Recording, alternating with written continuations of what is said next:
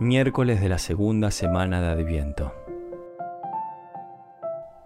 El Evangelio de la misa de hoy recoge una consoladora invitación de Jesús a sus discípulos.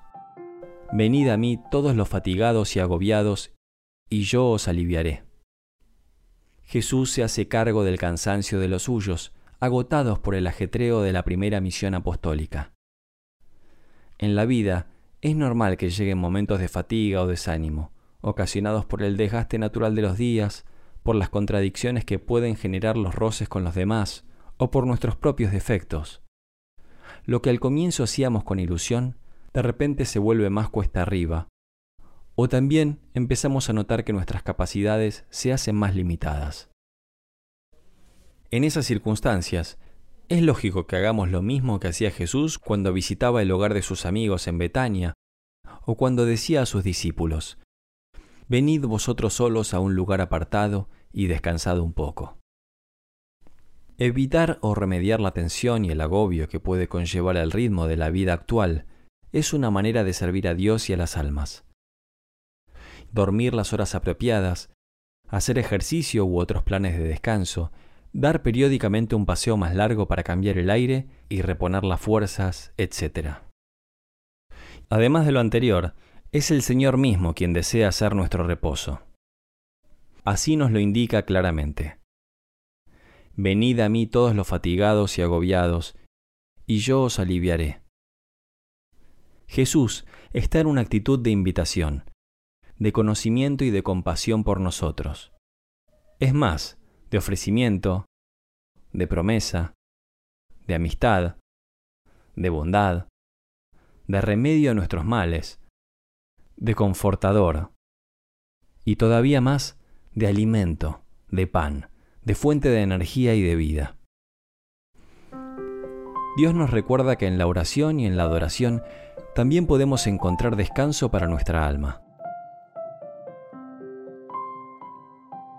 Jesús continúa su predicación con un consejo que revela el secreto para descansar en medio de las dificultades de la vida. Aprended de mí que soy manso y humilde de corazón, y encontraréis descanso para vuestras almas. Para no cargar sobre nuestros hombros pesos que no vienen de Dios, el Señor nos invita a identificarnos con Él en esos dos aspectos concretos, en su humildad y en su mansedumbre. Humildad no es una palabra cualquiera, una modestia cualquiera, sino una palabra cristológica. Imitar a Dios que se rebaja hasta mí, que es tan grande que se hace mi amigo, sufre por mí, muere por mí. Esta es la humildad que es preciso aprender, la humildad de Dios. Para acercarnos a ella, San Pablo daba un consejo práctico. Actuar siempre considerando cada uno a los demás como superiores.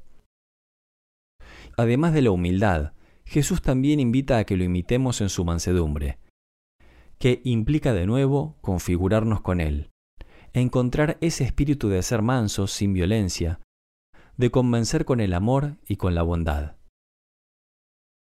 Jesús había ya recomendado esta virtud en la segunda bienaventuranza. Bienaventurados los mansos porque heredarán la tierra. Si vivimos tensos, engreídos ante los demás, terminamos cansados y agotados. Pero cuando miramos sus límites y defectos con ternura y mansedumbre, sin sentirnos más que ellos, podemos darles una mano y evitar desgastar energías en lamentos inútiles. Pidamos al Señor que nos dé la gracia, en este tiempo de Adviento, para imitarlo en su humildad y en su mansedumbre.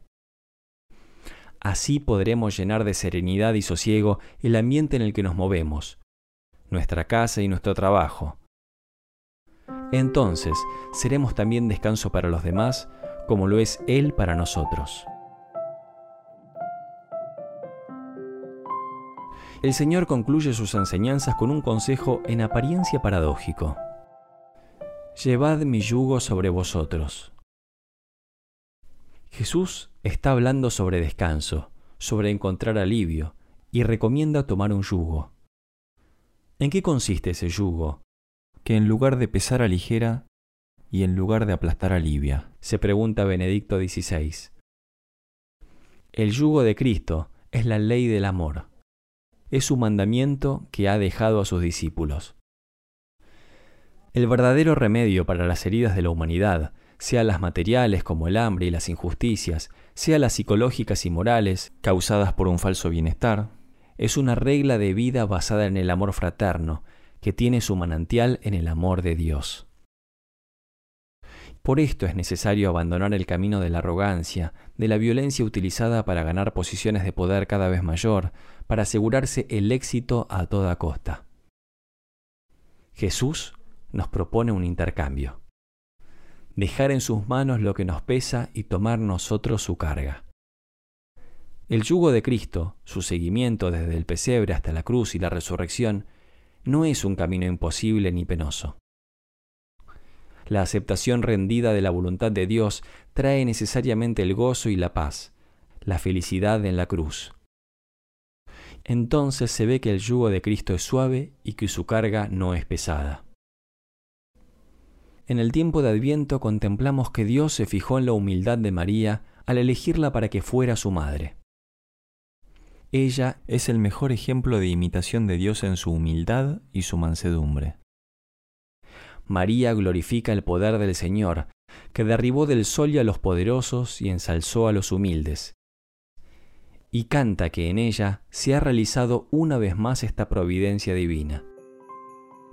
Porque ha puesto los ojos en la bajeza de su esclava, por tanto ya desde ahora me llamarán bienaventurada todas las generaciones. María se muestra santamente transformada en su corazón purísimo ante la humildad de Dios.